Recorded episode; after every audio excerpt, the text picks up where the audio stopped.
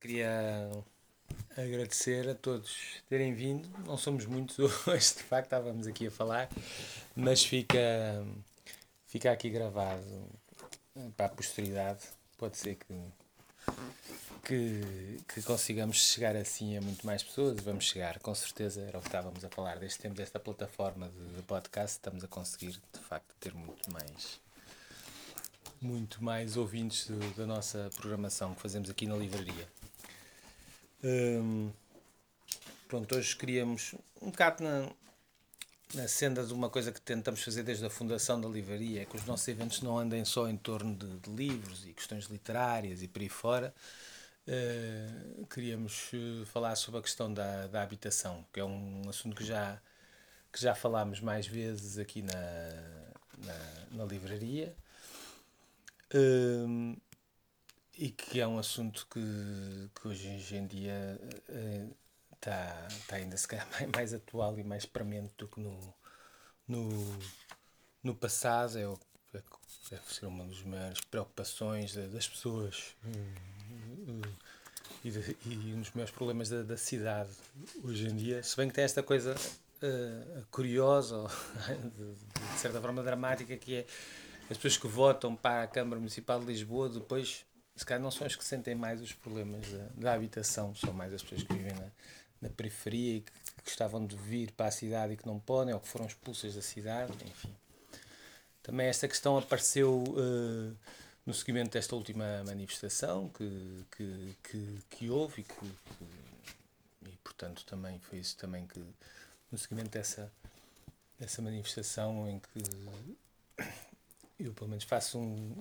Acho que teve uma mobilização muito positiva muitas pessoas que lá está de fora da cidade, que eu não conhecia e por aí fora.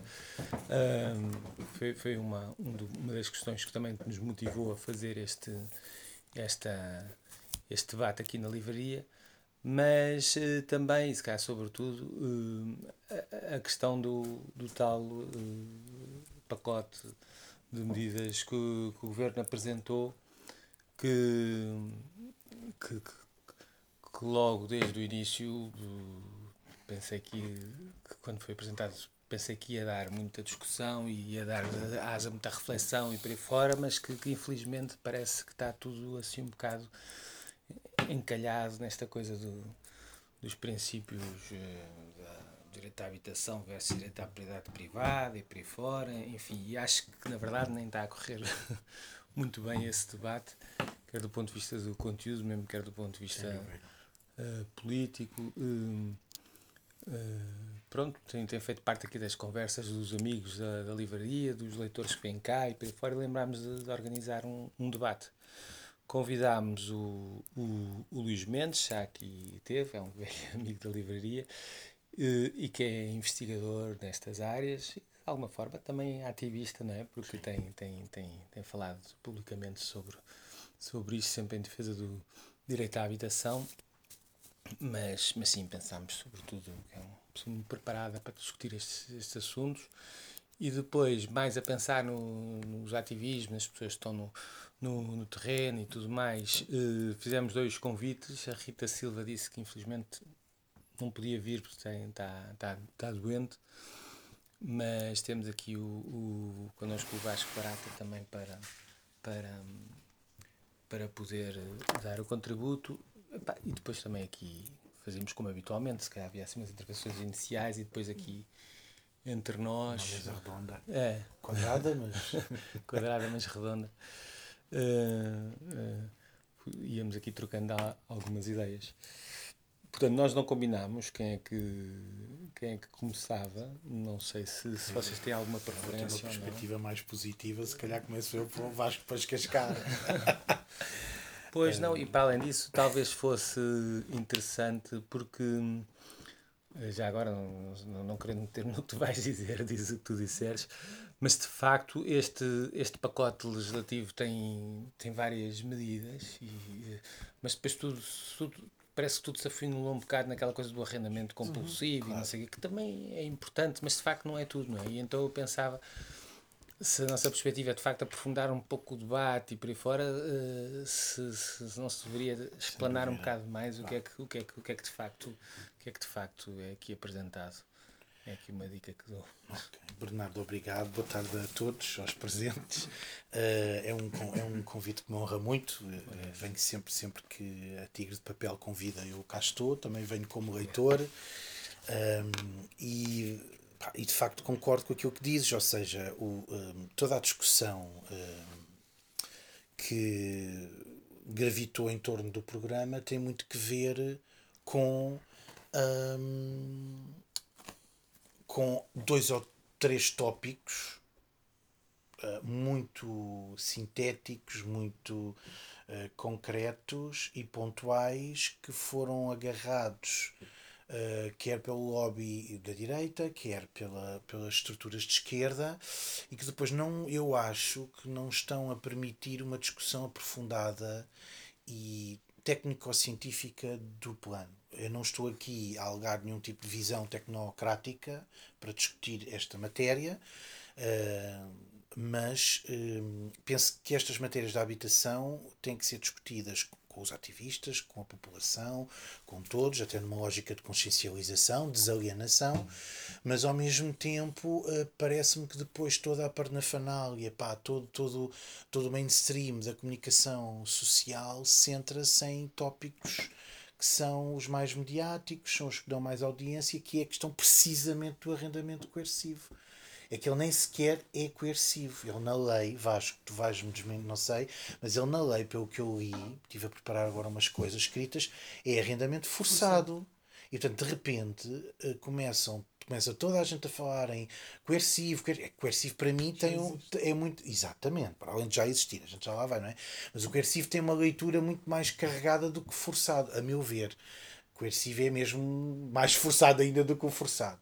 Portanto, hum, eu acho que bem-haja por esta iniciativa e é muito fixe que vocês tenham organizado este, este debate. Vem em boa hora, outros houve, organizados por partidos políticos ou por entidades culturais ou movimentos, e eu acho que é super importante estarmos a discutir isto, parece-me de, de, grande valor.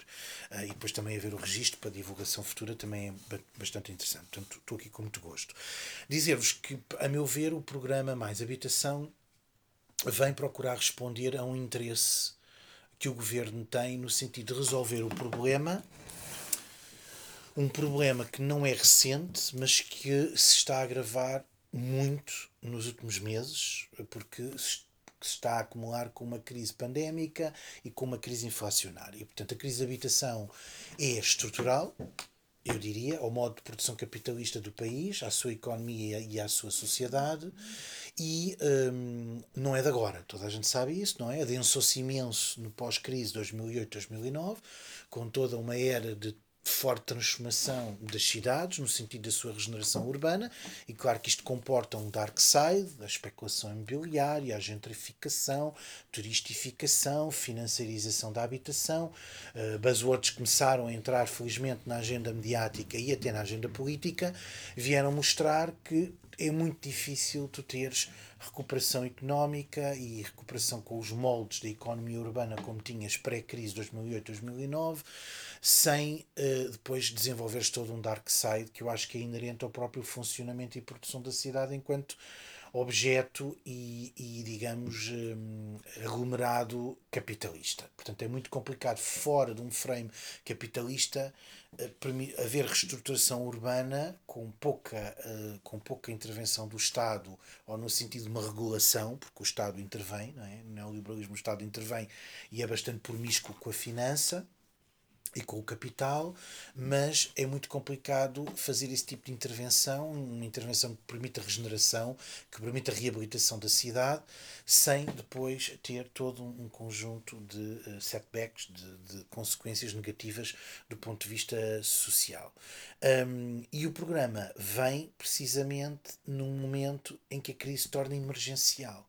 É uma crise que é urgente, ou pelo menos a sua visibilidade permite percebê-la pela maioria social como uma emergência, porque a crise de habitação é sempre uma urgência e uma emergência ser resolvida, sobretudo para aqueles que dele, dela padecem, não é?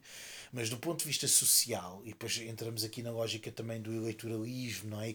Quando é que efetivamente o governo entende a questão da habitação como um setor em crise profunda e que precisa de intervenção uh, mais direta, não é? Isso é muito curioso. Isso acontece quando eleitoralmente tu tens uma base do PS a ser afetada pela questão, quando não é só não são só os pobrezinhos e os vulneráveis, os, os, os mais eh, debilitados, portanto, não são só os estudantes, os sem-abrigo, os idosos, os imigrantes um, e a classe média baixa, ou mesmo a classe dita baixa, não é? O, as famílias de baixo estatuto socioeconómico são afetadas por isto, estás a falar de um processo que começa a fazer moça, começa a fazer um trabalho de SAP e que anda a fazer um trabalho de SAP há uma década na base eleitoral do partido do governo e, portanto, começa a ser um dos pilares de erosão da maioria. Eu diria que temos a educação, a saúde e a habitação como, prima, como principais pilares sociais do Estado Social, do Estado de Providência, que está em crise há 40 anos ou 30 anos, a gente sabe isso, mas que estão claramente do ponto de vista político, do panorama político, a ser erudidos, fortemente apertados e a contribuir para um cerco que é feito ao governo neste momento. Esta é uma análise assim, pá, simples, mas política que me permite analisar porque é que o programa vem, vem tá, chegou neste momento, não é? Há aqui também uma necessidade de intervenção perante uma crise que sim é estrutural, que sim é emergencial, mas que é interclassista, começa a envolver estratos e classes sociais de diferente ordem, não é? e é, é claramente intergeracional. Portanto, estamos a ver uma, uma crise que se aprofundou nas suas dimensões, sobretudo pós-pandemia. Uh, e o programa, a meu ver, procura de uma forma robusta, mas até não coerciva e não. Para mim é intervencionista, é um programa intervencionista, mas que um, ele atua de forma cirúrgica e pontual em certos, eh, em certo, através de certas medidas, procura agilizar o mercado, pô-lo a funcionar, conseguir uma resposta de urgência uh, às necessidades, mas um, tem um grande, um, um grande handicap que é o facto de uh, basear-se num paradigma que, a meu ver, é o paradigma que estrutura toda a governação nos últimos 40 anos em torno da habitação, que é um paradigma neoliberal. Repara que todas as medidas que são postas em cima da mesa, desde o apoio às rendas, um, o apoio ao arrendamento acessível, toda a política de subsidiação do setor uh, privado, aqui dos, dos proprietários, digamos assim, acaba por reforçar uma lógica, eu não diria de financiarização, mas uma lógica de subsidiação do, do que é o, o, a iniciativa privada e os proprietários. Portanto, porquê? Porque há uma lógica de, colocar, de agilizar o mercado e de colocar casas neste momento no mercado. Casas que existem, mas estão fechadas, ou seja, essas casas existem fisicamente, não é? Património construído, são fogos que estão contabilizados, mas estão como devolutos ou, ou, estão como vagos, ou independentemente também não me vou perder nessa masturbação intelectual entre o vago e o devoluto, porque dizer, não me interessa para nada, a que se a casa não tem e está desprovida de função social e económica, é isso que me interessa, independentemente do estatuto que tem. Claro que depois, do ponto de vista da operacionalização, isso é fundamental, saber a diferença.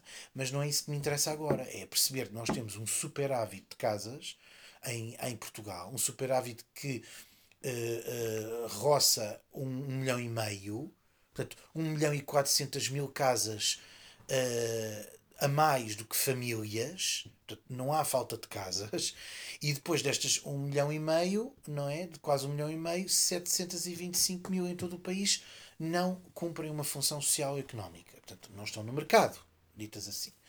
Uh, e depois temos depois uma diversidade geográfica muito grande, que hoje é sabida devido aos resultados definitivos do censo, não é? que nos mostram que, por exemplo, em Lisboa, a área metropolitana são mais de 150 mil. E aqui na cidade são 48 mil. Casas vazias. Vazias ou devolutos ou casas que não têm, não cumprem, eu gosto dessa expressão, que é uma expressão minha, que é não cumprem função social ou económica. Estão desprovidas dessa função. Não servem a um propósito que é uma casa, em princípio, quando é construída, é para ser habitada e morada, não é? Eh, e, portanto, não cumprem esse objetivo. Ora, nesse sentido, o Estado articula aqui um conjunto, eu calmo já, não vou entrar já nas medidas, mas o Estado o que é que faz? O Governo, neste caso, tem aqui aquilo que eu chamo uma, uma racionalidade neoliberal muito inteligente, que é também social-democrática e é extremamente inteligente, que é que foi também a que teve subjacente ao programa da renda segura em Lisboa, que é procurar perante um problema do mercado e um problema da comunidade, o Estado mediar estas duas esferas, o público, o privado, uh, o, o, o mercado, a comunidade, e procurar mediar a procura e a oferta, procurar mediar estas duas dimensões no sentido de chegar a um, a um, a um consenso, ou procurar, não, é, não há diretamente aqui um, uma, um objetivo de superar aquilo que é clivagem entre o direito à habitação e o direito à propriedade, isso não é uma preocupação, mas é sobretudo, de uma forma simples, agilizar casas e colocá-las no mercado, de forma, por essa via, mobilizando muito património privado por essa via, procurando regular o mercado, beliscando sem efetivamente o regular. Portanto, eu acredito, e eu sei que ainda bem que o Vasco está aqui para ver. Eu tenho uma visão mais positiva, eu acho que o Vasco tem uma visão mais negativa do programa, ou ele, ele apresentará mais crítica. Eu acredito que o programa tem medidas positivas e que se deveria pensar nesta reflexão que se está a fazer, mais séria, sobretudo mais séria, como aprofundar estas medidas, no sentido de efetivamente elas funcionarem. Um, depois podemos, na discussão mais concreta, perceber o que é que falha, mas há aqui medidas poderosas e interessantes. Há claramente esta ideia de apoiar o arrendamento acessível, esta ideia que não é uma falsa ideia, porque continua a funcionar e é um princípio fundamental, que é o da procura e o da oferta. E eu sei que a habitação, eu já estou a antever os, os, os argumentos que Vasco vai utilizar e acho que faz bem. A habitação não é um bem normal, como uma caneta, ou um, ou um livro, ou um, ou um, é como a terra, não é? Não, não, a, teoria, a teoria da renda mostra isso, não é? Portanto, um, o, o, a da renda locativa, a terra e a habitação não são per si bens uh, que têm o mesmo, os mesmos cânones ou que seguiam pelas mesmas linhas de orientação ou, ou por, pelo mesmo comportamento de mercado que um outro tipo de bem mais banal, não é? Uh, e, portanto, a economia política da habitação é muito sensível a, às amenidades locais, à, à localização, ao funcionamento do mercado do ponto de vista das, das perspectivas. Portanto, há um conjunto de, de a comportamentos especulativos, em um homo económicos mais assumido. Portanto, há aqui um, um, um conjunto de, de, de coisas que têm que, que de aspectos que têm que ser compreendidos de uma forma global para perceber a, a economia política da habitação. Mas, quanto aumentas a oferta, tu tens uma redução dos preços. Isso pode não ser automático, mas isso existe. E o que é que o Estado está a fazer? O Estado está a perceber, e agora terminando, o Estado percebe que está, que tem, está a, a injetar capital através do PRR nos municípios, no território, mas que depois não existe uma aparelhagem da indústria de construção civil né, para responder a esta injeção brutal que a bazuca está a fazer. Nós estamos com taxas de execução do PRR baixíssimas e não vamos conseguir concluir os 100% em 2026, isso já sabemos. E o Estado perante isto, o que é que pensa? Ok, há um mercado de construção nova que está muito uh, orientado para o luxo e para a classe média alta, não está a dar resposta, não lhe interessa dar resposta. Isto é assumido pelas próprias associações e pelas empresas de construção e os poderes imobiliários. Não lhes interessa, hum, digamos, eh, eh, o arrendamento ou construir de novo para arrendamento ou para habitação acessível, porque as margens de lucro são muito baixas. Tudo isto, se juntares uh, a questão da mão de obra, que escasseia em vários setores no país, e depois, com a redução de população ativa, em virtude de grandes tendências de envelhecimento sociodemográfico, uh, pá, uma série de coisas, não é? E já está diagnosticado há 50 anos que ia acontecer. Agora o problema está-nos a bater à porta. Uh, redução de população ativa com quebras de mão de obra brutais um, aumento dos preços em virtude da guerra ou por efeitos especulativos dos mercados próprios, não é? os preços dos materiais, da construção. Portanto, está feita toda uma tempestade perfeita que reduz a possibilidade da construção nova conseguir dar resposta ao problema. Para além de que a construção nova, em termos de norma internacional e de paradigma, já não é a resposta uh, que se exige à governação para resolver o problema da habitação, sobretudo num país como Portugal, que é, na União Europeia, aquele que apresenta maior superávit, como eu disse há pouco, de casas. Portanto, há claramente uma necessidade, e a nova geração de políticas de habitação de há 5 anos atrás já apontava para isso, não é? há claramente uma necessidade do Estado, eh, com 2% de habitação num, num cenário de, eh, de 98% de domínio privado e só 2% público, e perante o constrangimento de não conseguir construir, como é que eu vou aumentar o domínio público de habitação. Como é que eu vou conseguir colocar casas no mercado? E é aí que entram todo este conjunto de medidas, que são, como eu disse, muito culturais e muito pontuais, que eh, procuram agilizar e facilitar esta mobilização dos devolutos, sejam eles de onde forem, não é? Eu depois tenho uma, uma opinião sobre isso, mas mobilizar estes devolutos e colocá-los no mercado de forma a aumentar a oferta rapidamente, numa questão de meses, não de anos, disse e bem o Sr. Primeiro-Ministro, na altura da apresentação do programa, criou muita celeuma e disse e falou muito bem que entre a construção nova já não é resposta a muita coisa. E num país como este responde a outros interesses. Mas também não é a resposta que se quer à crise emergencial da habitação. Porque só desde a construção ao licenciamento até à chave na mão vão 5 anos ou 6. E tu não, os grupos vulneráveis e a camada de população que está neste momento, até com a subida das taxas de juros, portanto, eu incluo tudo isso na, na crise inflacionária, que está a, a confrontar-se de facto com esta situação muito complicada, não é? Esta população não pode ter respostas daqui a 5 ou 6 anos. Tem que ter respostas em 2023, no máximo. E eu acho que essa é a ginástica que o programa procura fazer. Portanto, conciliando estes dois mundos e até de certa forma conciliando medidas que são típicas de uma certa direita com medidas que eu concordo são comunistas. E que, e que, são medidas, por exemplo, a tomada de posse administrativa, não se, não se fala de expropriação, mas um, o direito de preferência, o, o portanto, o direito de superfície cedido a cooperativas, uh, as bolsas de solo público também para aceder a cooperativas. Portanto, há aqui um conjunto de medidas. O, o forte constrangimento do alojamento local, o, a, a erradicação do, do, do, dos Golden Visa e restringindo pá, com um gargalo que é muito, muito, muito limitado.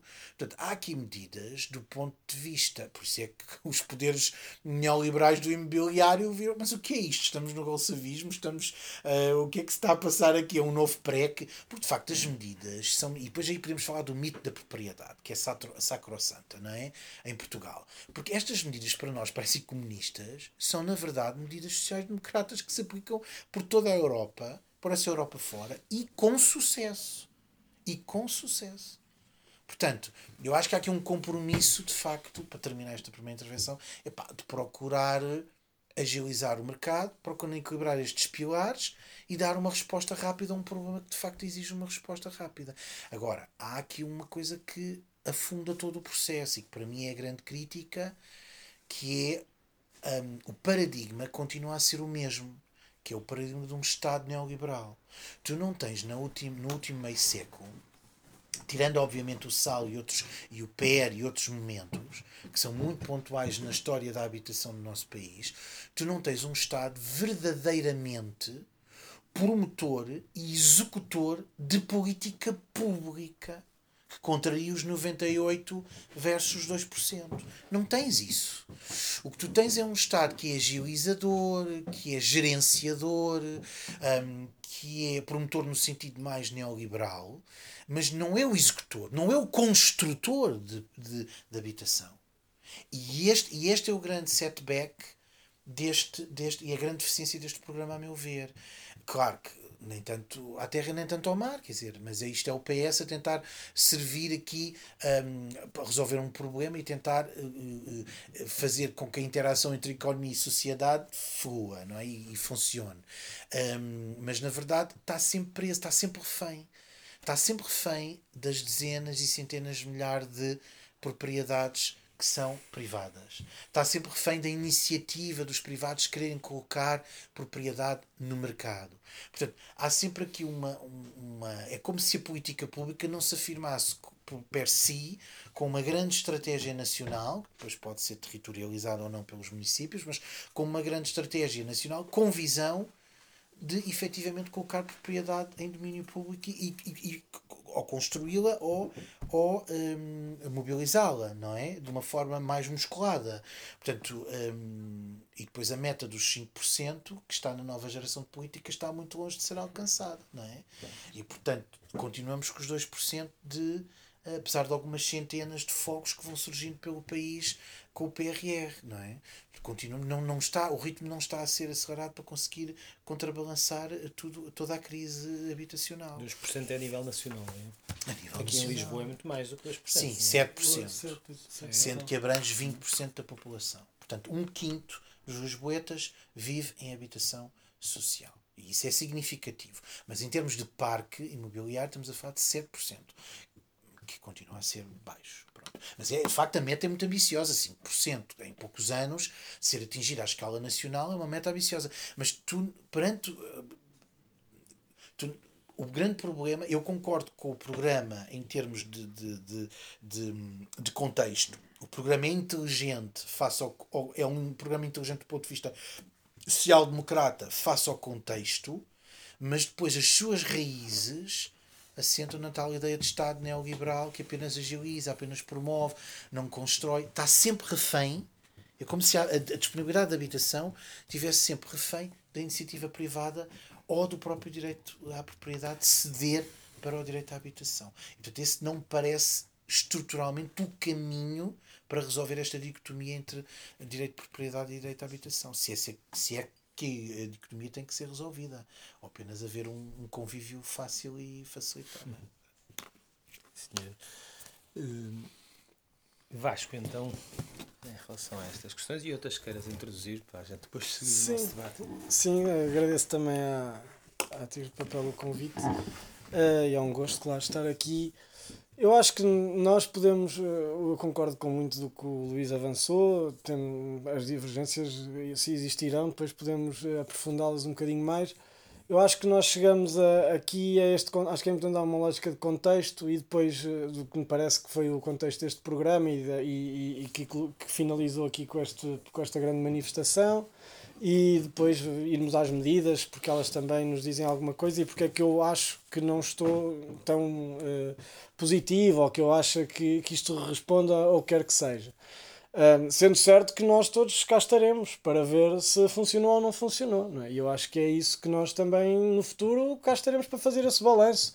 Porque a única forma de levar a sério ahm, as políticas públicas e, e, e depois tirar conclusões é eh, avaliá-las e ver se de facto trouxemos alguma melhoria nas condições. Melhoria, deixa-me já dizer, melhoria não é. eh, Depois aí, aí irei a, a algo que a ministra, neste caso, tem dito que me parece uma certa infantilização do discurso em algumas coisas, que é: bom, nós temos este programa.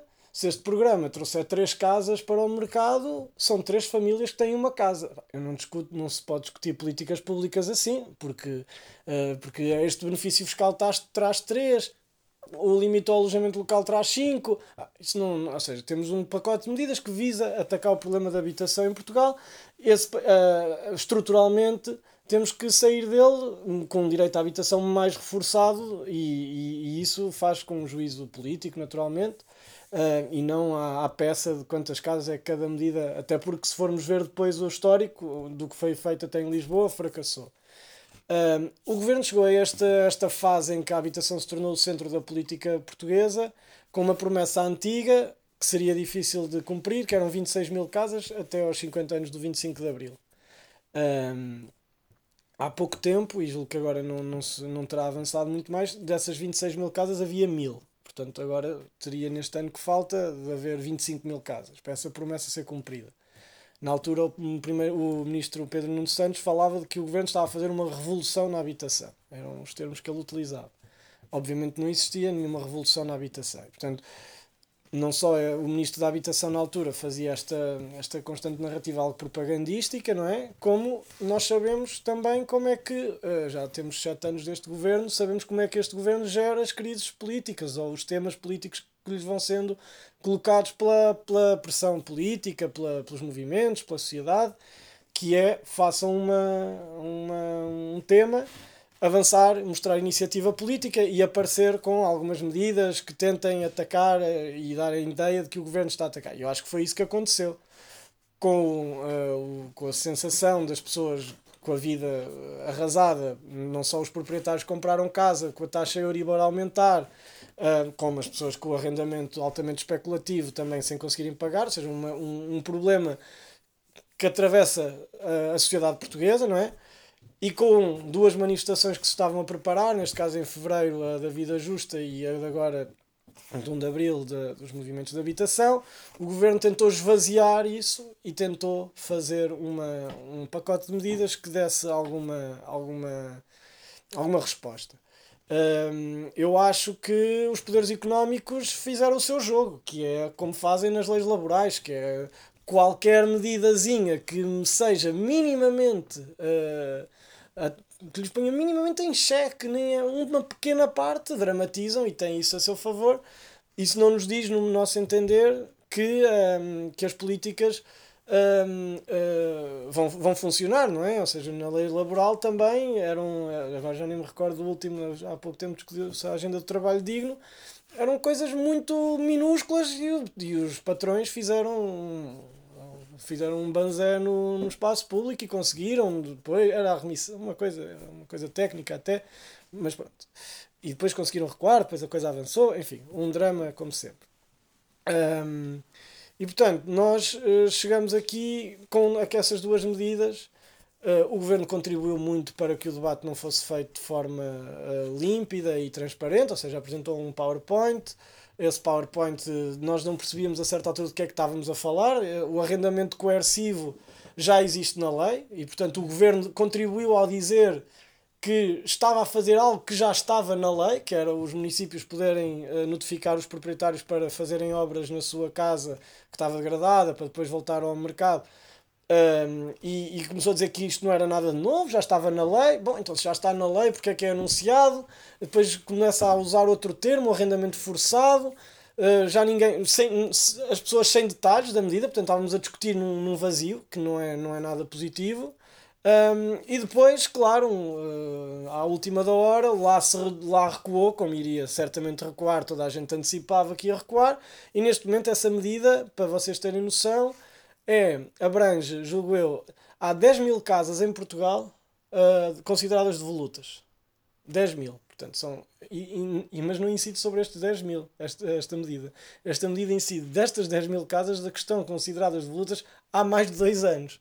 Portanto, nós não temos os dados oficiais, mas isto é uma medida que, um, tem tem um, um grau de aplicabilidade muito limitado, um incide sobre um objeto de casas muito limitado, são, são estes, e depois dois, é uma medida que não vai ser aplicada. Não vai ser aplicada, não vai haver nenhuma casa pelo arrendamento forçado do governo. Pode haver uma, se houver uma, pronto, cá, cá estaremos para que houve uma, mas não vai, não vai resolver nada. E no alojamento local, a mesma coisa. Anuncia uma, um empurrar com a barriga para daqui a sete anos de, das limita de novas licenças de alojamento local nos centros uh, que estavam com mais pressão urbanística e, e, com Lisboa, Porto, sobretudo aí. E à última da hora também recuou como, como, como ia recuar, e agora é o poder aos municípios, desde que aprovem a Carta Municipal de Habitação, julgo que é isso. Uh, mas, portanto, em Lisboa e no Porto, que é um sítio onde o alojamento local já tomou conta dos centros da cidade, onde o que se impunha era que houvesse uma redução de licenças, ou seja, uma, um recuperar de casas para as pessoas poderem habitar, isso não existe. E, portanto, ficamos no campo das intenções. Dizer que em Lisboa não há mais licenças de alojamento local Pronto, pode ser importante, mas Santa Maria Maior tem mais de 70% das casas em alojamento local, quer dizer, não, não um, e Santa Maria Maior porque não tem habitação municipal, não é? Se formos, por exemplo, se, a Penha de França, a Penha de França se calhar não, mas São Vicente, que tem partes de habitação municipal, reduz muito o rácio porque não há alojamento local em zonas de habitação municipal, mas mesmo assim tem 13% de alojamento local. Portanto, imaginem quanto é que, tirando a habitação municipal, era interessante ver quantas das casas que não são habitação municipal de São Vicente é que estão em alojamento local. E hotéis, etc. Portanto, isso fica completamente intocado, não, não há nenhuma, nenhuma, nenhuma medida ali. E nós tivemos esse debate, e por isso é que eu acho que a manifestação foi tão importante, é que nós um, chegámos a uma manifestação de 1 de Abril em que o debate todo na sociedade e, nos, e como Luís disse bem, os lobbies dos proprietários, do poder económico, centrou o debate em duas medidas e as pessoas que estão a assar com o problema da habitação há anos ficaram completamente excluídas do debate. Completamente. Uh, uh, os movimentos conseguiram aqui e ali aparecer na televisão a dizer: não, há pessoas que estão a sofrer com isto, não são os, os senhores que têm as casas vazias ou os proprietários têm e querem ter as casas vazias. Há estudantes universitários que não conseguem ir estudar para uma cidade porque não têm onde viver. Há casais, uh, os professores, os médicos que já não querem vir viver para Lisboa, os os casais que se, que se querem separar e não têm para onde ir viver, as mães solteiras, uh, solteiras não, mães sozinhas, que solteiras isso é indiferente, mas uh, mães sozinhas com as crianças a seu cargo que têm que ocupar casas e que estão inscritas nos programas municipais. Estas pessoas não tiveram nenhum tempo de antena e foi muito significativo que, apesar dessa exclusão do, do debate público, a manifestação tenha sido o que foi em termos de adesão popular e quem esteve na manifestação, e quer dizer, nós, quem esteve na vida justa, nós costumamos ir às manifestações e gostamos por dentro deste, deste, destes temas e certamente vocês também. Na, na vida justa nós estivemos na rua, era muita gente, mas nós víamos que nos conhecíamos um bocadinho a todos. Ou seja, eu conhecia estas, estas pessoas. 10 ah, mil? Pois, por aí, 10 mil, um bocadinho menos, talvez, mas, mas relevante e importante. E uma manifestação com um cariz importante. Um exatamente, também. exatamente. Nesta manifestação nós vimos que nós não conhecíamos quase ninguém. Era, chegou a gente com muito. que se calhar deu pela primeira vez o seu tempo a uma causa, saiu à rua pela primeira vez porque sentiu que de facto a, a sua vida precisa de ter um de contestação, de, de, de uma resposta política, de, tem que haver outra, alguma solução para isto. Um, eu tenho alguma dificuldade eh, na análise ao programa, vê-lo como positivo, não é que do rol, que aquilo serão não sei quantas medidas, não é? Aquilo, é, aquilo vai desde de, da coisa mais micro à coisa mais macro. Não é?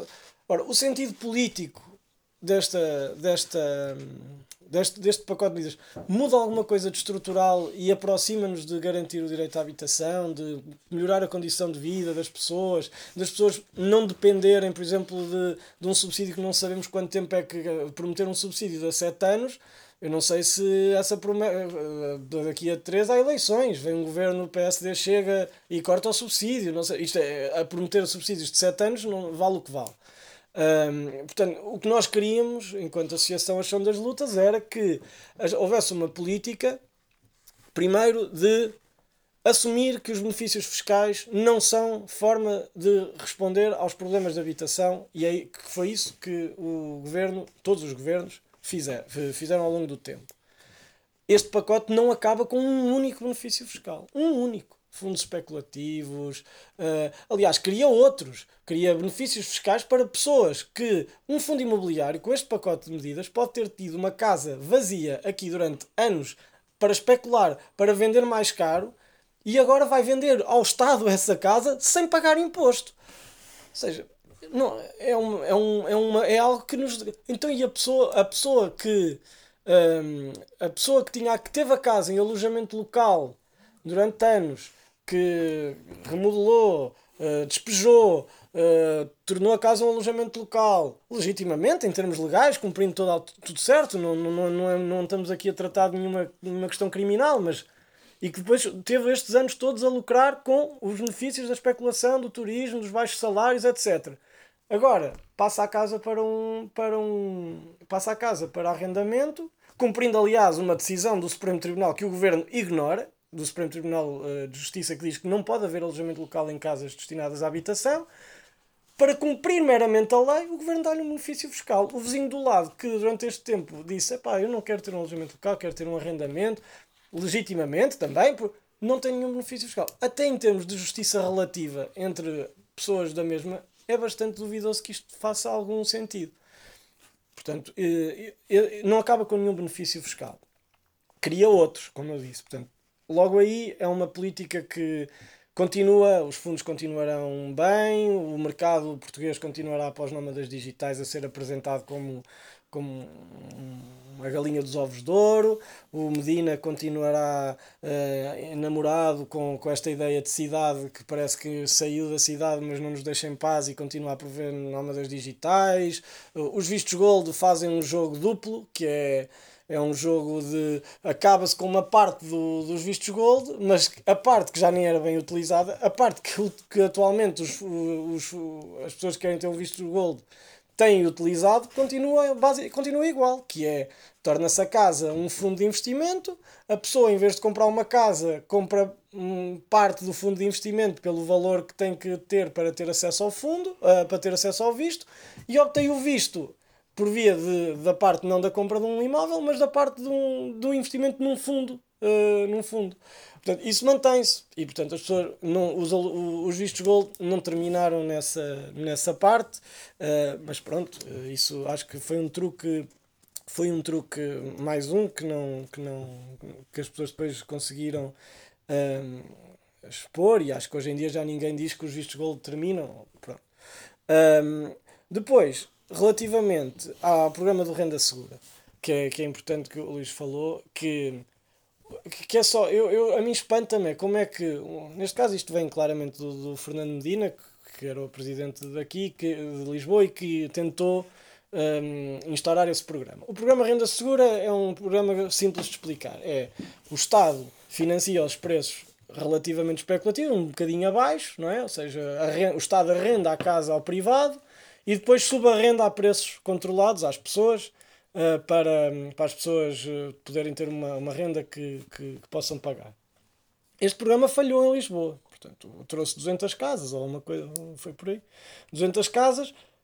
E espanta-me que, que o governo volta, ou seja, não, não tira a conclusão. O Fernando Medina, na altura, quando apresentou o Renda Segura, disse: Bem, se não funcionar o Renda Segura, então temos de controlar as rendas. Então eu estou à espera que ele assumisse que não funcionou o renda segura e que avançasse para o controle de rendas. Porque foi isso que, se é consequente, poderia ir por aí. Porquê que não funcionou? Tens ideia? Uh, na minha opinião, renda segura não funciona porque o mercado diz-nos assim: se eu posso lucrar 100, porque é que eu vou lucrar uh, 95?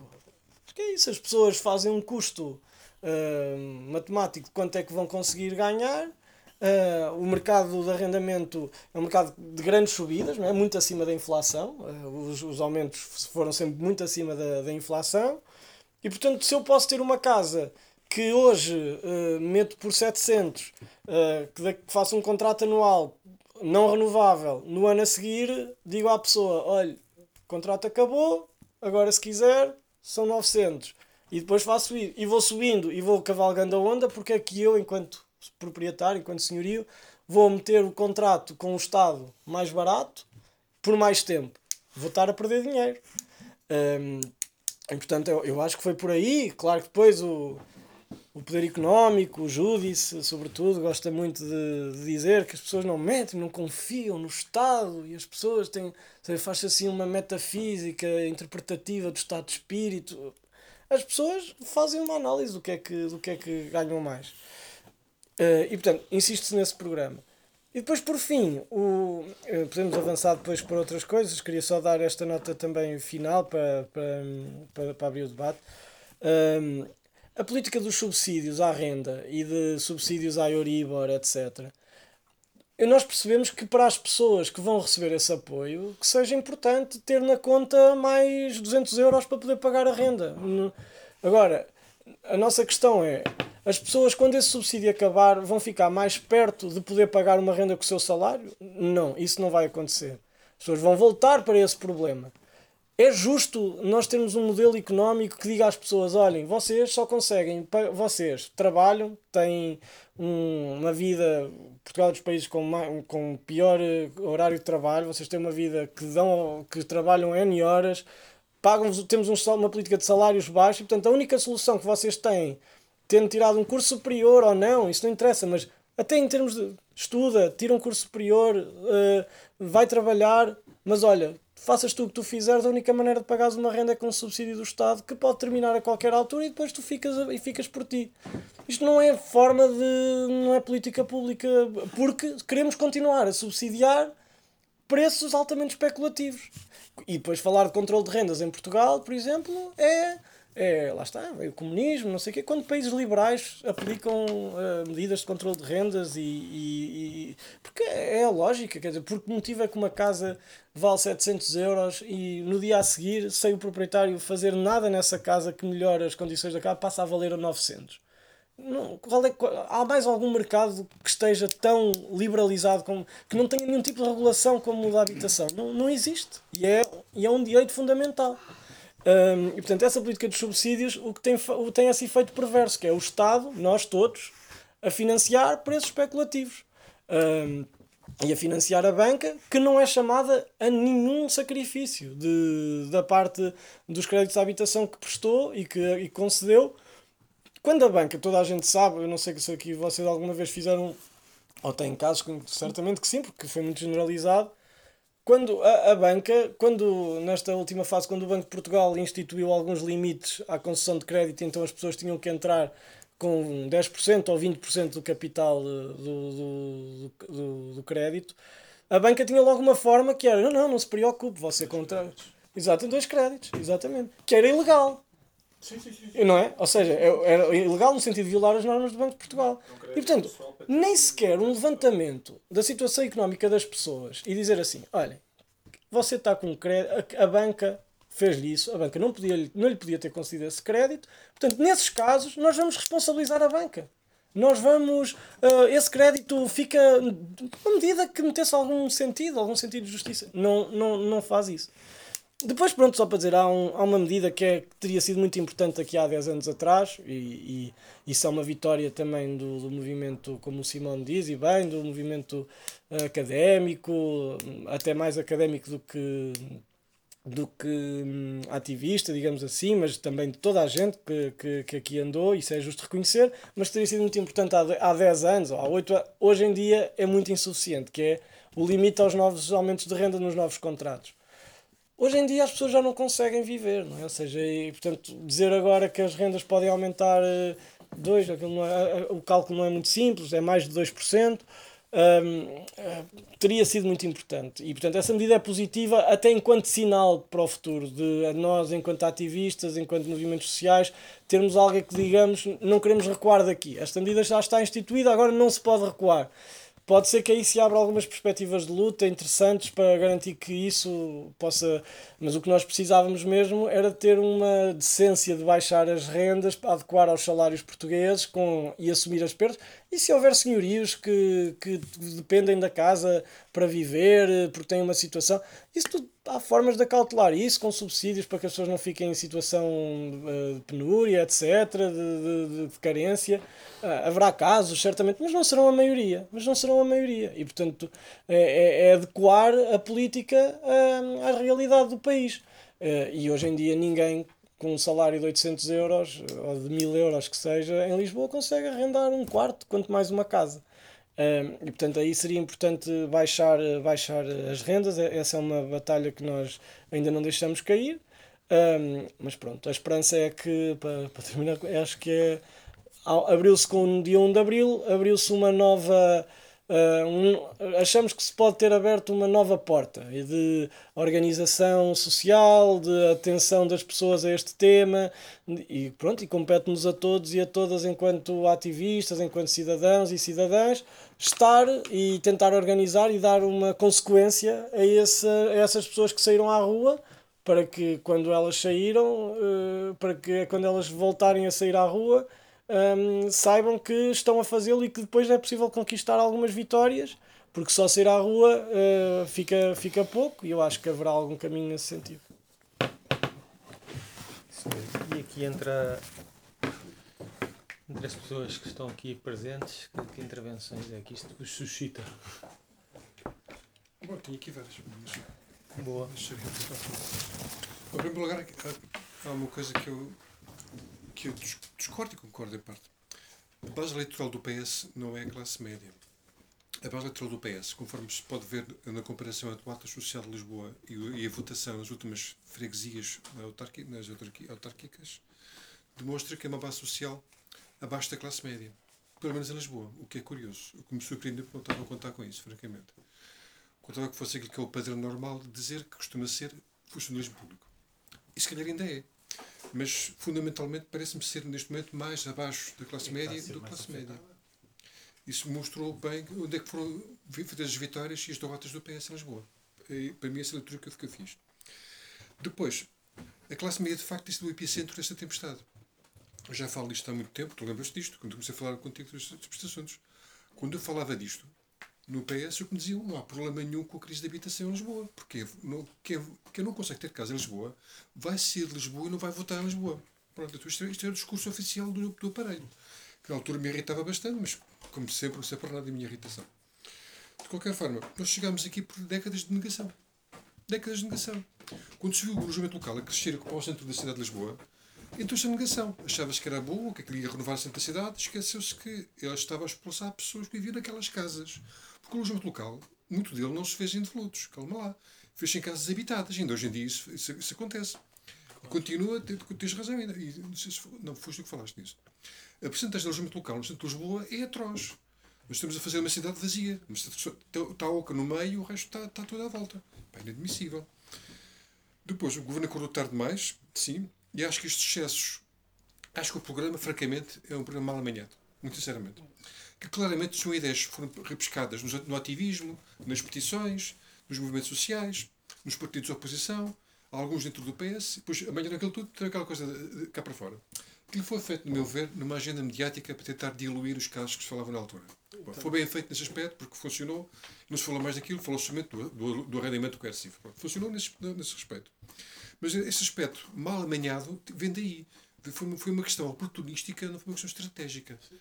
Agora, de primeiro, há coisas que estão ali, estão ali positivas. Isto não, não posso duvidar disso. Quanto ao rendimento, ao rendimento coercivo, francamente, ou forçado, chamem como quiserem chamar, eu acredito que não vai funcionar. O Estado é incapaz de ir por este processo. Não acredito. Pá, mesmo em Lisboa, caminha pelas ruas do Areiro, que eu conheço bem, lá falava não sei, mas eu vejo um terço das casas, das, das avenidas principais, com luzes apagadas à hora de jantar. Caramba, que gente é esta? Janta tudo fora? O jeito na, na, na, cozinha, um terço. Eu acho que os números que às vezes são muito mais altos do que se diz. Minha antiga senhoria, quando eu conheci, estava, estava na altura de sair de casa.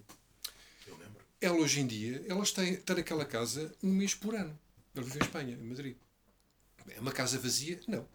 Pá, mas é uma casa quase vazia. E casas vazias em Lisboa temos, temos muitas contabilizadas. Se a Câmara não foi capaz de ir atrás dos devolutos até hoje, repente o Estado vai ir atrás. Com a oposição flagrante do município do Porto, do município de Lisboa, não vai acontecer. Não acredito que isso funcione, a meu ver. Porque o Estado é ineficiente, por estrutural, e porque não funciona, não tem funcionado. Depois aqui, aqui ah, depois eh, estas as questões principais, que é, concordo contigo numa coisa, isto é uma questão de oferta e procura. É mesmo. Mas a oferta existe. Quantas casas de alojamento local há hoje em dia em Lisboa? Os números são incertos, mas 30 mil? 28 mil?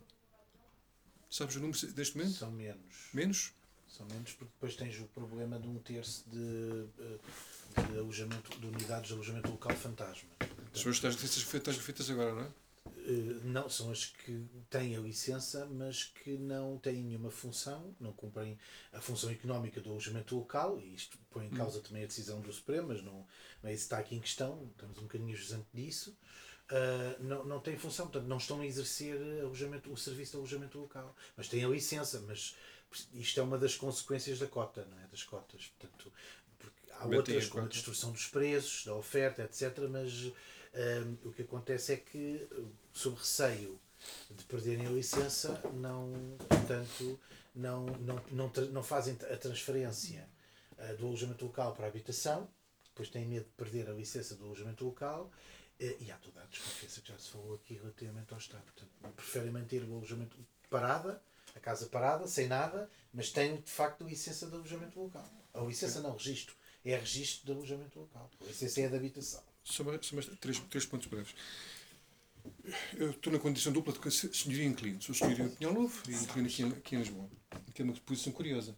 Porque eu, eu pá, o meu pai faleceu foi de- de- e vendi o carro que ele tinha, com o dinheiro do carro que, que, que vendi, fiz obras em casa. Sim.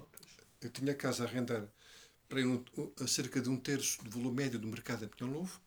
Agora estou a arrendar um terço a menos da média do mercado. Aliás, é a casa mais barata de longe Pinhal Novo. E porquê é que eu ca- a casa abaixo do mercado? Porque é que- essa questão, porque não há senhorios bonzinhos. Isto não existe, isso é ficção. As pessoas pensam no seguinte: eu quero uma, tenho uma casa, quero por acaso no, no, no uso que ela, deve, que ela deve ter, que é habitacional, não é alojamento local, nem está vazia. Mas as pessoas têm que pagar. E quando eu recebi as propostas das pessoas, perguntei quanto é que elas ganhavam. Fui ver os valores. Epá, não- ninguém conseguia pagar uma renda que fosse superior a, a metade dos rendimentos, não acreditava naquilo. Por isso eu fiz uma renda abaixo do mercado e um valor que as, que as pessoas podem pagar. E é assim, é assim que ficou. Mas há, há aqui uma, uma disfunção. Porque naquela casa fiz obras para, para melhorar a casa, mas não acabei as obras. Queria fazer o resto das obras, mas agora, como estou limitado a 2%, vou ter que fazer as contas para fazer quanto é que eu posso fazer as obras que faltam fazer, de forma a ter um, um- retorno de investimento minimamente razoável. É- é- O problema de limitar os preços é este, é este problema. Porque isto- estas regras gerais não contemplam todos os casos particulares. Nem contempla sequer o facto de eu ter a minha casa arrendada a valor abaixo, muito abaixo da média do mercado. Também. Como arrendei abaixo, numa, como não arrendei na média, arrendei muito abaixo, agora estou limitado a aumentar 2%. Nunca conseguirei por um valor médio do mercado sequer. Também não, não queria, mas, mas, mas se quisesse também já não podia fazê-lo. Portanto, as regras gerais e os casos particulares, porque nenhuma lei geral consegue aplicar a todos os casos concretos que existem. Depois duas perguntas, que é, há bocado, acho que foste tu disseste isso, que os vistos gold conseguiam fazer em, através de investimentos em, em fundos imobiliários. A empresa da minha mulher, que ela sigo agora, já não está lá, é isso que eles fazem. São tipos do Bangladesh que só fazem isto. Vistos golds, isto é um esquema do caraças. Eles compraram um, hotel em Santiago, Alcácer do Sal, não, assim, um prédio, e transformaram aquilo em vistos golds. Mas o que é que é vistos golds? São quartos de visto gold. Chegamos a este ponto. Um quarto para visto gold. Pá, é de loucos. Mas eles agora estão tramados porque perderam o esquema, que eles viviam disto, de vender casas a, estrangeiros. E agora não conseguem fazer, devem pirar-se para onde vier, que é do Canadá. Depois, aí a pergunta é essa: se isto é mesmo verdade, se é, se é assim, e se sim, qual é que é o valor? Depois, quais são as medidas de controle de rendas que existem nos países do norte da Europa? Falam muito nisto, mas depois casos concretos. E que países é que são esses que vocês conhecem? E era isso. E que mais coisas entram?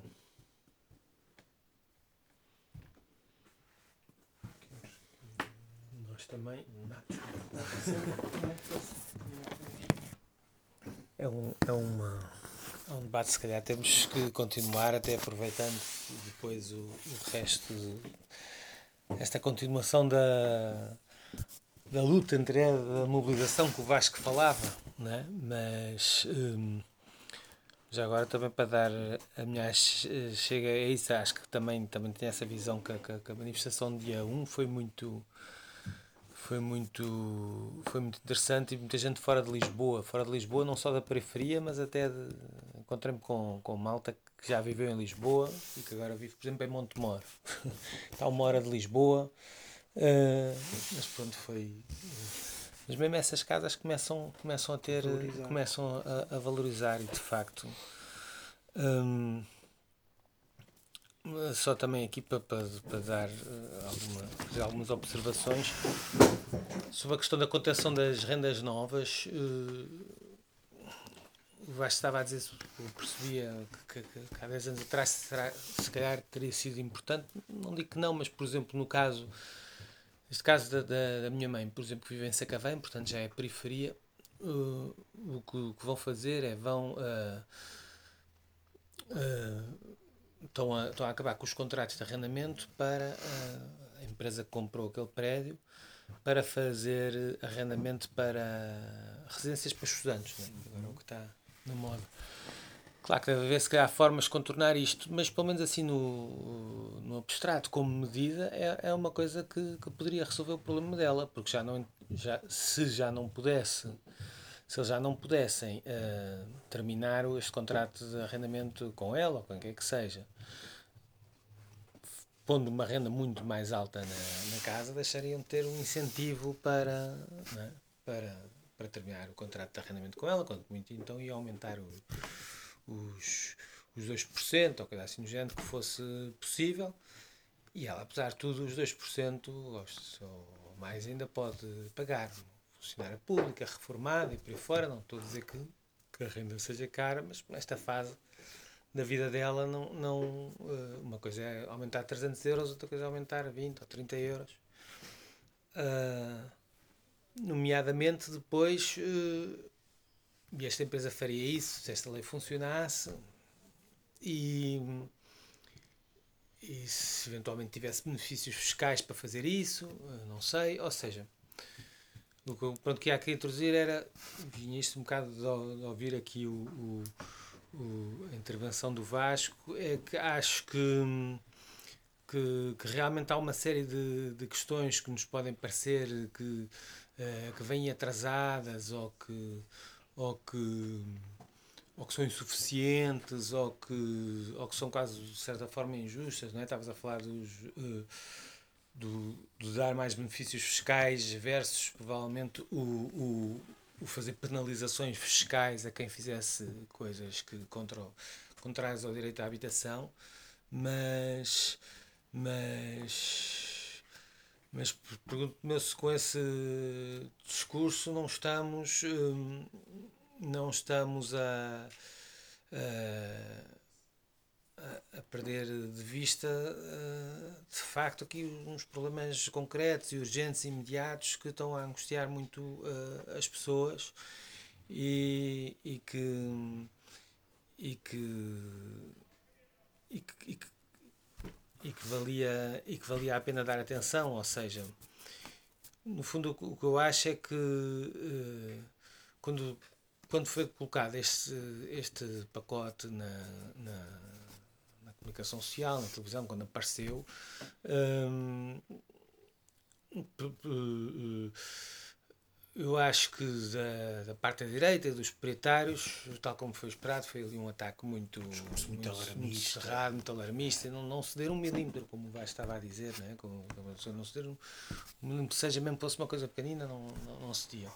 Mas de facto, o, o que se viu, mais ou menos, ou o que eu consegui ver, de certa forma, também vale o que vale, uh, da parte da esquerda foi também uma coisa do género, pá, isto isto nem vai funcionar, estão-se preocupados porquê, não sei o que, isto é só show off, não sei o que, que até poderia ser, mas, mas de facto, mas de facto uh, uh, pareceu-me que no espaço público uh, estas medidas também ficaram sem, sem, sem nenhuma defesa e, e, e, e, acho que de alguma forma isso contribuiu aqui para perder aqui uma disputa mais, mais, mais ampla pela hegemonia, vamos lá, sobre, sobre estas ideias da habitação, contará assim o meu, o meu, o meu, aqui o meu contributo.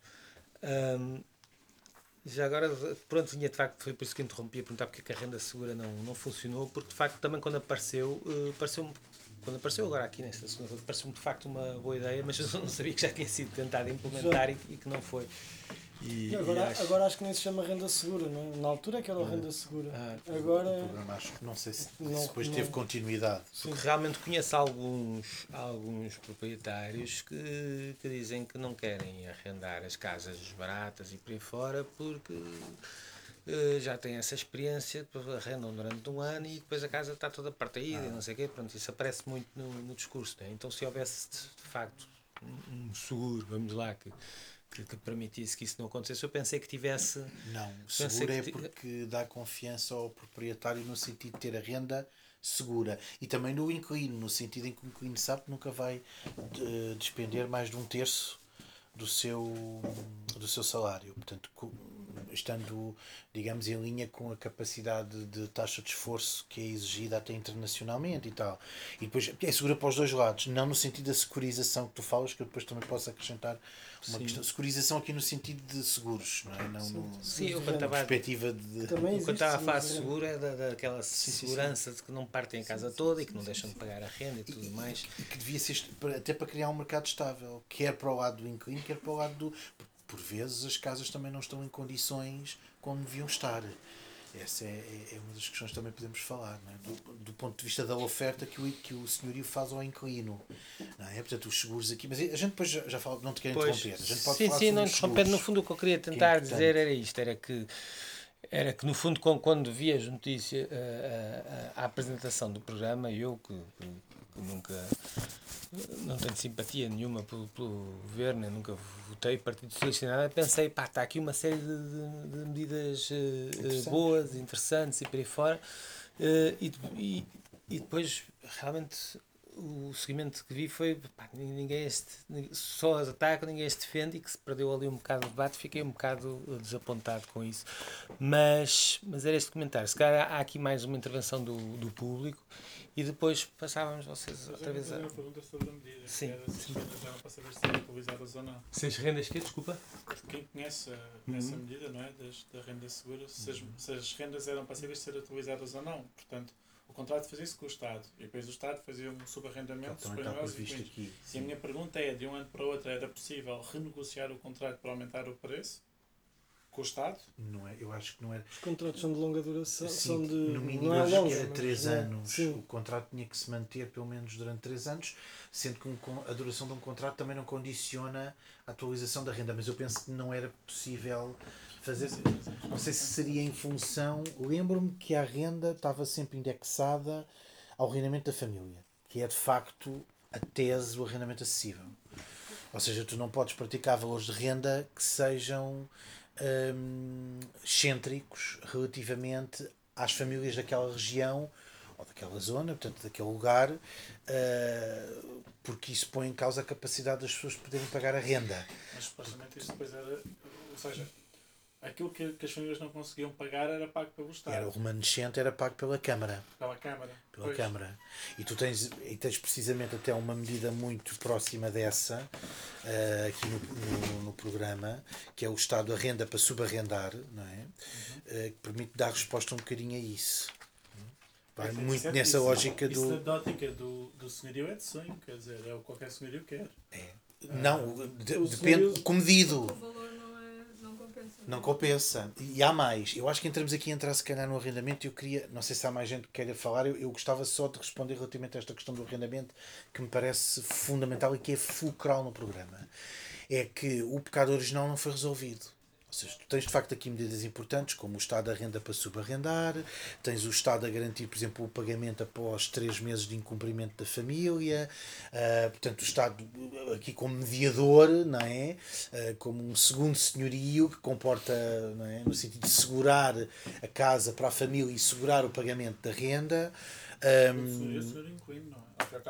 O inquilino. Ele é, é um sim, mas para a família é sempre um senhorio, não é? Sim, sim, sim, mas ele sim é um inquilino que depois faz a mediação com, e subarrendando, nesse sentido. Um, portanto, há aqui uma série de questões. Eu acho que há medidas importantes que também não são faladas em praça pública. Uma delas, para além desse não é um congelamento, mas que é uma regulação, há uma regulação, se bem que nós partimos muito, o Vasco não insistiu nisso, mas nós já partimos de um contexto de sobreaquecimento dos valores de arrendamento muito grande. E portanto, mesmo que tu tenhas, esteja, tenhas a norma travão, tu nunca.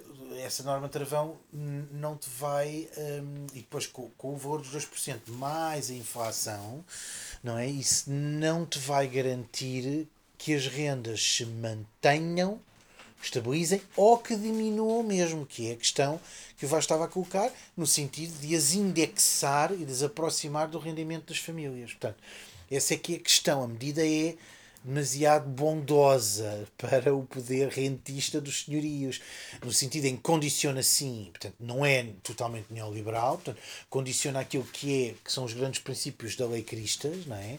Permite colocar um travão, mas depois não fiscaliza. E o que acontece é que neste momento estás a ter imensas, imensos, uh, imensos senhorios que não renovam os contratos precisamente Porquê com os, os inquilinos que têm? Porquê? Porque estão condicionados por essa medida.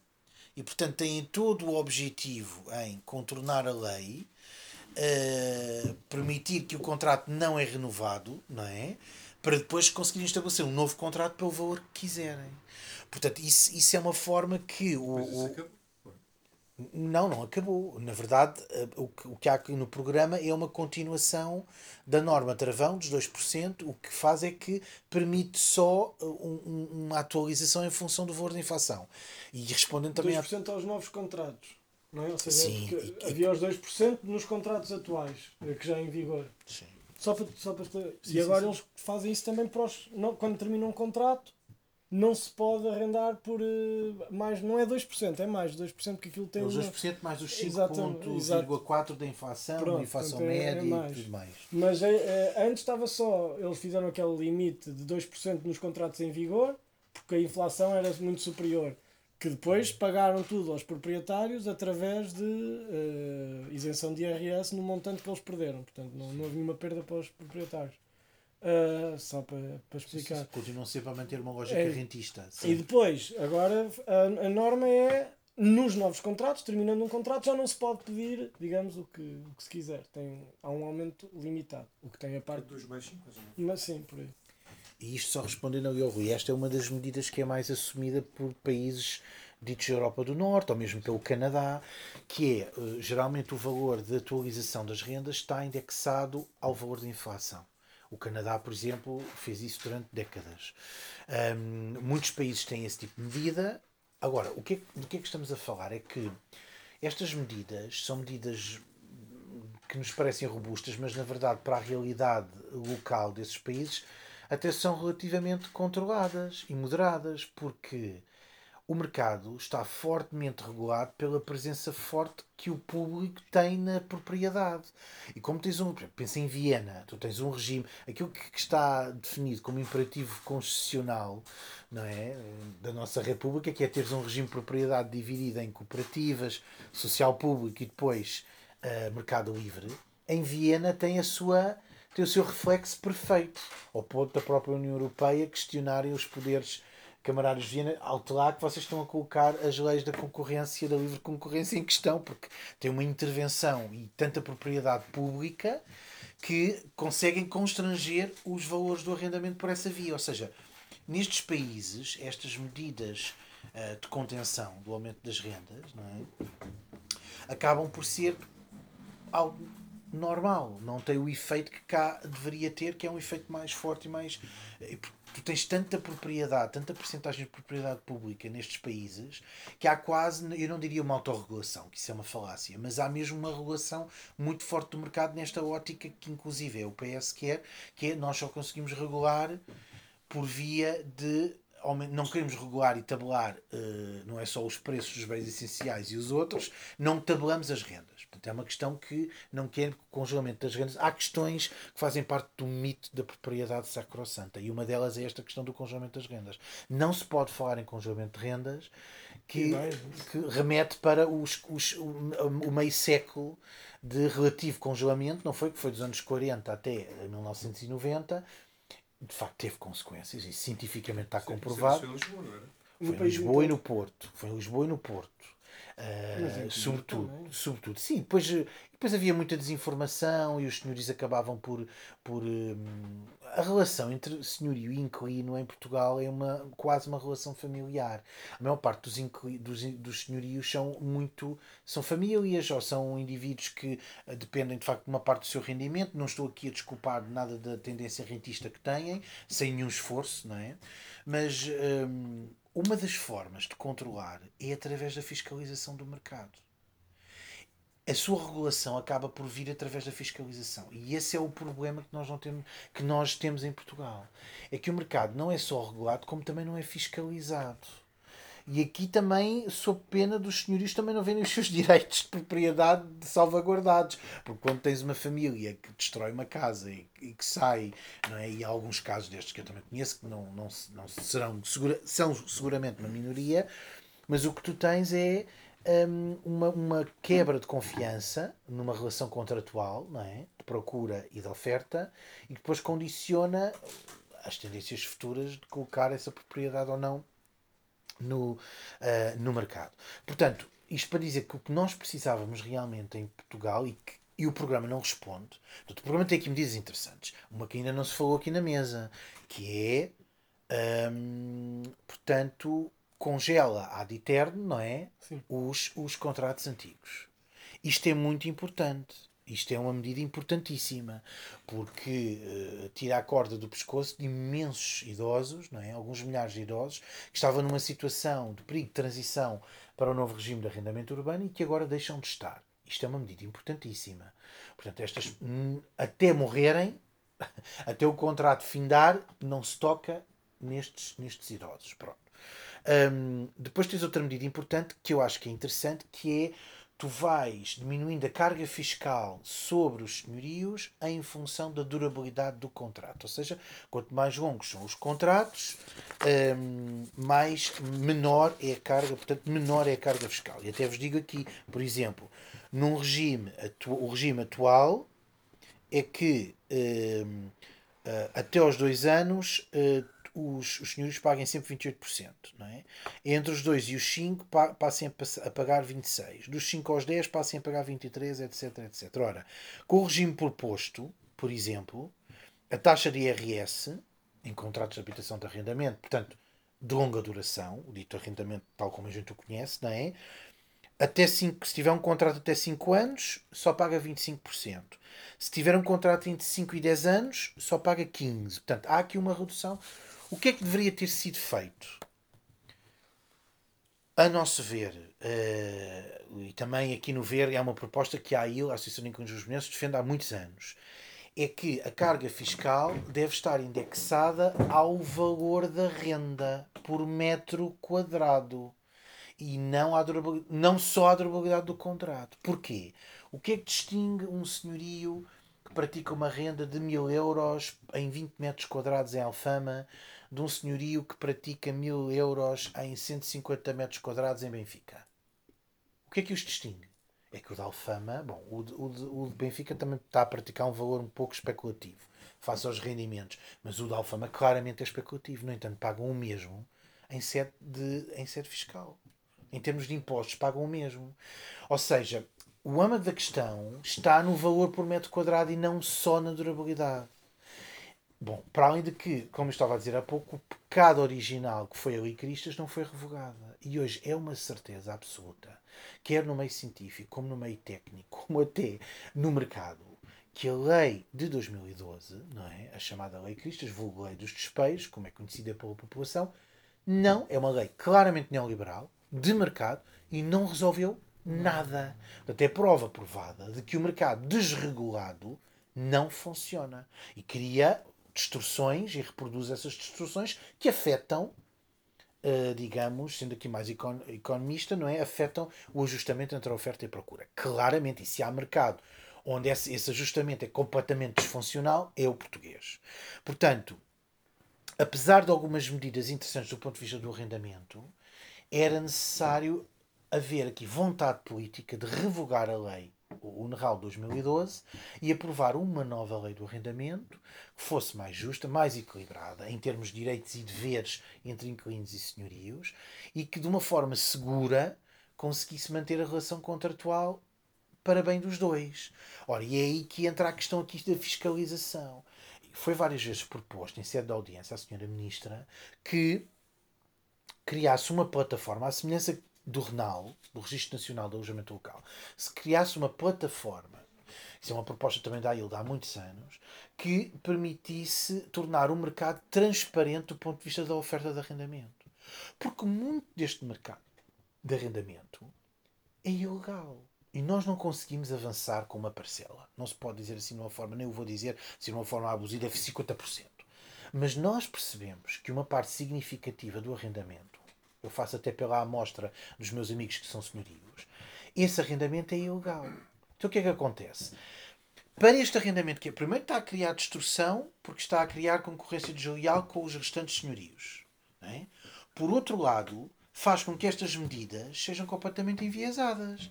Porque eu, eu ok, eu posso poupar hum, 13% de impostos se fizer um contrato até 10 anos. Então, mas eu, em, em situação de arrendamento ilegal, consigo encaixar uma mais-valia muito superior à que, a, a, a, digamos, o, o atenuamento fiscal me permite pelo Estado. Estão a perceber? Ou seja, e aqui uma plataforma, um sistema onde fosse obrigatório colocar todos os locados que estão em arrendamento. E é necessário colocar área uh, útil de utilização. Portanto, um, Isto existe. Não existe. Eu quando, Não. passo, eu quando passo os recibos eletrónicos, aquilo é feito em função É a autoridade do- tributária. No IRS, sim. É- é Mas a autoridade tributária não tem capacidade de fiscalização de condições de habitabilidade do local, que eram esses critérios que eu queria dizer. Qual é o valor por metro quadrado? Se tu tiveres a área Isso. e depois o valor da renda, tu vês qual é o valor praticado por aquele senhoria metro quadrado. Tudo isso. E que isso ficasse espelhado, até, por exemplo, um nível de, de gradação de conservação do edifício, um nível de classificação das condições de habitação daquele local arrendado. Não é? Portanto, que permitisse perceber eh, se a renda é justa ou não, até em função das condições que são oferecidas ao, ao inclinado. Portanto, isto tornaria o mercado. Eu sei que esta medida é liberal, eu percebo que é tornar o mercado mais transparente, é aquela ilusão de que o mercado transparente dá informação sólida e permite um comportamento mais eficiente. Mas a verdade é que antes uma coisa transparente do que uma coisa opaca. E neste momento, tirando a autoridade tributária, Rui, tu não tens efetivamente uma fiscalização e um controle do mercado de arrendamento. E a sensação que eu tenho é que é uma, uma caixa de Pandora que não se quer abrir. Porque se abrir a caixa de Pandora do, do mercado de arrendamento para ir à caça do, do ilegal, vamos mais do que as 67 mil famílias que estão para além das 26 mil que foram diagnosticadas há 5 anos e que agora se um diagnóstico há, há poucos dias de que que de facto refere a 67 mil, não é? Tu vais ter situações de ilegalidade e de, e de instabilidade e de vulnerabilidade habitacional ainda maior. Eu acho, eu sinceramente fiquei com a sensação que era uma caixa de Pandora que não se queria abrir.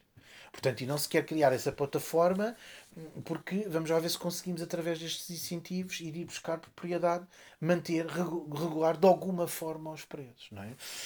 Mas dizer qualquer- apanhou rapidamente isso. e aí os seguros de renda seriam fundamentais, quer para os inquilinos, quer para. que Também é outra medida que a AIL, por exemplo, tem, desenvol... tem promovido e tem a divulgado muito. Há todo este debate muito interessante sobre que, que medidas é que propomos em relação a isso. Também vai encontrar uma das questões que queria colocar ao Vasco, é, ok, temos esta crítica, mas agora que que temos que propor medidas eh, em alternativa a isto. Mas de facto, então eu queria combinar, dado o avanço da hora, com vocês o seguinte: nós tentávamos, eh, Não, entre, posso entre posso- todos, arranjar sim. uma data para maio para continuarmos ser. coisa, Sim. a proposta, se calhar mais focado aqui também nestas medidas e, e a continuação da discussão disto. Mas agora, eh, não querendo tirar assim muito abruptamente a, a palavra. Não, não, ao- eu já, eu já, Luís, já não falo também mais. Queria passar ao, ao Vasco para por Sim, sim, muito brevemente só. Eu acho que é in- interessante, eh, só queria ir à questão da oferta e da procura, porque hum, eu, eu acho que é- a a oferta e da procura, eu concordo, se houver uma grande massa de casas que de repente entre no mercado e seja disponibilizada, como aconteceu na pandemia com o alojamento local, hum, isso aí tem um efeito de baixar. Pronto, Ah, não é, mas isto aqui estamos a falar de uma disponibilização que não será assim tão grande, e, e- mas só para deixar claro que sou a favor do aumento do parque público, sem dúvida, como é óbvio. Pronto, é isso. Ahm, agora, ahm, mas também a lei da oferta e da procura parte do pressuposto que a pessoa, neste caso o agente económico que vai comprar, ou que vai adquirir, ou que vai procurar, parte do pressuposto que a procura tem uma opção de comprar ou de não comprar, não é? As pessoas não têm a opção de querer ou não de querer ter casa. Portanto, há uma chantagem da oferta para com a procura. Concordando inteiramente com aquilo que tu disseste, e que, que é um facto, não é concordar, é um facto, que, uma, que Portugal não precisa de mais casas, e apesar disso, e apesar disso ser um facto eh, eh, estatístico, o governo não deixou de liberalizar as licenças, que também é uma medida que não se falou aqui, que era algo que o setor dos imobiliários há muito tempo vem a querer, não é? Simplificação. simplificação dos processos de licenciamento, esquecendo-nos que isto foi agora em março e há, tu saberás isso melhor que eu, não, não me quero meter em campos que eu não domino, mas esquecendo nós que há três meses estávamos a discutir o excesso de impermeabilização do solo, eh, etc. E que e de repente o governo vê uma crise e diz liberalize então as licenças, com todos os efeitos que isso tem. Também não nos parece muito, muito. polémico. Já para não entrar aqui numa discussão que nos levaria para o outro lado, que é que mercado é que existe com as imobiliárias? E que política de solos? Política, não, mas o que, é, e que- o que é, qual é o papel das imobiliárias? As imobiliárias não são um agente imparcial. Não, não são. As imobiliárias têm esquemas, e isso nós, nós temos algumas denúncias disso, que é quando uma casa entra num mercado, que neste caso é entrar numa imobiliária para ser disponibilizado, pode não ser, mas normalmente é por uma imobiliária. Entra numa casa com, com um valor, eh, digamos, baixo, não é? Aquelas casas, aqueles achados, o agente imobiliário pode, e isso já, já nos chegaram casos que aconteceu, do agente contacta um fundo e diz: Temos aqui uma casa por 130 mil euros em que vocês compram, não vai para o mercado, para as pessoas comuns, vocês reabilitam e depois entra por vocês. E portanto, eu, agente imobiliário, tenho duas comissões porque faço duas vendas, faço-vos a vocês uma e depois faço outra, e o fundo imobiliário tem uma casa barata, reabilita e ganha a margem do lucro. Portanto, tudo isto. Tudo, Já tem não é? denúncias disso? Tam- Eu, eu, eu hoje recebi uma chamada assim. Pronto, portanto, isto são, isto são coisas, isto são coisas que acontecem. Portanto, nós também é outra discussão que temos de lançar. Que papel das imobiliárias? Não são o agente neutro que está aqui, que está só a fazer uma ponte entre. Não são isso. Pronto. Hum, quanto à questão que me colocaste dos vistos gold, eu acho que é 500 mil euros. Não sei se é 500 mil, se houve uma alteração legislativa há uns tempos, é 500 mil, ou se baixou para 350, sei, mas julgo que é 500 mil. O, contra, o controle de rendas, o Luís já disse parte disso. Por exemplo, em, em Berlim, eles fizeram o controle de rendas que eles aplicaram era interessante, eles fizeram aquilo mal feito do ponto de vista legal e, portanto, isso teve efeitos perversos, não por causa do controle de rendas, mas porque eles fizeram uma medida eh, e depois o Tribunal Constitucional chumbou porque o, o Estado, a Federação de Berlim, não sei qual é o, o termo da designação administrativa que eles têm, não tinha essa competência. No fundo, era como se Lisboa fizesse um controle de rendas e depois o Tribunal Constitucional dissesse isso foi inconstitucional porque você, o, o município não tinha esse poder. Mas é um modelo interessante que vai um bocado. Ninguém defende, só para também dizer, ninguém defende o congelamento de rendas. Mas o que é que fizeram? Era um, era um aumento limitado.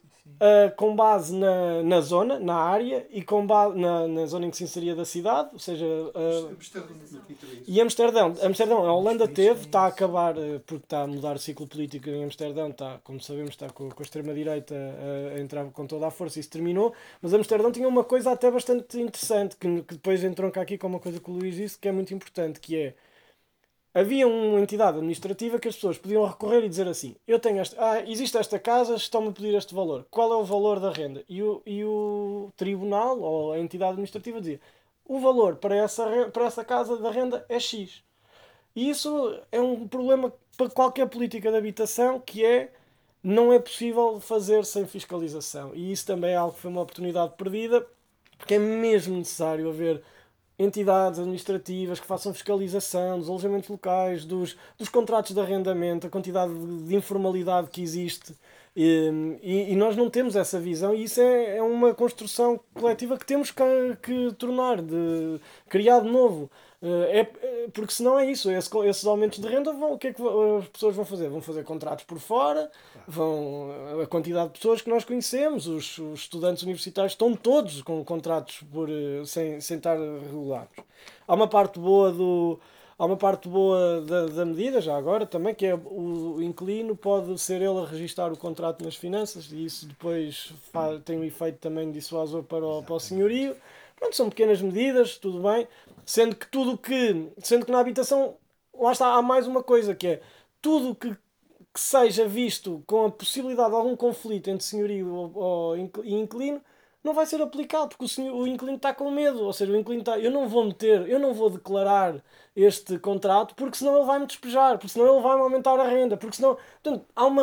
Há uma é um bocado como. Ah, e, e na lei não é como no direito de trabalho, que com todas as dificuldades, com toda. O trabalhador tem um regime especial de proteção. Aqui não é. São, são tratadas como partes iguais. Isso poderia também ser uma coisa a, a ver. Hum, respondendo só aqui à tua pergunta do, do, das, de, de medidas positivas e o que é que poderia ser feito e, e ficamos eu acho que seria muito interessante eh, que, o, que o Estado fizesse um, um programa em que o património devoluto, o Estado financiava as obras dos senhorios ou dos proprietários que não pudessem ter eh, as obras. Não podia fazer isso. Não, eh, e o Estado chegava-se à frente, financiava as obras, etc. E dizia: muito bem, nós fazemos as obras, a linha de crédito é muito Não, limitada. mas as obras coercivas é isso. Não, mas não, é, mas eu, não, era, não era coercivo, era, era haver um programa público que o, o proprietário dizia: Eu quero fazer as obras, não tenho dinheiro. O Estado financiava. E depois com o compromisso de que ficavam com contratos de muita longa duração, até o investimento estar, estar pago por parte do Estado, o Estado não perdia dinheiro e conseguia disponibilizar, ou seja, e o, e o proprietário ficava com a casa, eh, ficava com a casa eh, reabilitada, não é? Portanto, ficava com, com uma posição também melhor e reabilitava-se o património numa reabilitação que não é esta reabilitação de fachada dos alojamentos locais, que é tudo assim para ficar bonito e depois destrói-se eh, paredes, que a malta que é arquiteta está sempre a falar disso, que é as remodelações de fraca qualidade que até nos metem numa situação mais ehm, vulnerável, até em riscos sísmicos, eh, riscos eh, sísmicos, etc. Ahm, pronto, seria basicamente isto que eu teria aqui só para terminar, que de facto o paradigma, o paradigma de Viena é um paradigma muito, muito interessante. Quem visita, eu tive a sorte de, de visitar há pouco tempo numa coisa sobre habitação e, e fizeram uma visita guiada sobre os, os bairros municipais são no centro da cidade, tem metro, tem, tem metro, tem bicicleta, tem eh, autocarro, tem verdes. espaços verdes, tudo à porta. Não, não é os bairros municipais em que as pessoas são colocadas na, na, na, na periferia da cidade, não têm transportes públicos, eh, têm uma escola lá, enfim, como vocês conhecem. Eh, e pronto, para terminar, já é tarde. Do- é isso. Sim, sim, o, o- a- hora foi-se prolongando, mas era como disse, o, este tema da habitação e da cidade no geral interessa muito à Tigre de Papel, os livros que a gente tem editado, alguns são em torno disso, eh, as nossas pre- preferências pessoais aqui da, da equipa e portanto fica aqui o compromisso, a gente depois há de fazer isto por, Com muito por gosto. e-mail e tal, de, de fazer a segunda parte do do debate, tendo vocês essa disponibilidade. Claro que Não sim. sei se depois juntamos mais alguém ou não, se a Rita Silva entretanto fica boa. E, mas, mas por agora realmente tínhamos que aqui interromper, vamos lá suspender um pouco aqui o nosso debate no Tigre de Papel e portanto queria agradecer terem, terem vindo. Obrigado. Obrigado. Obrigado. Obrigado. Obrigado.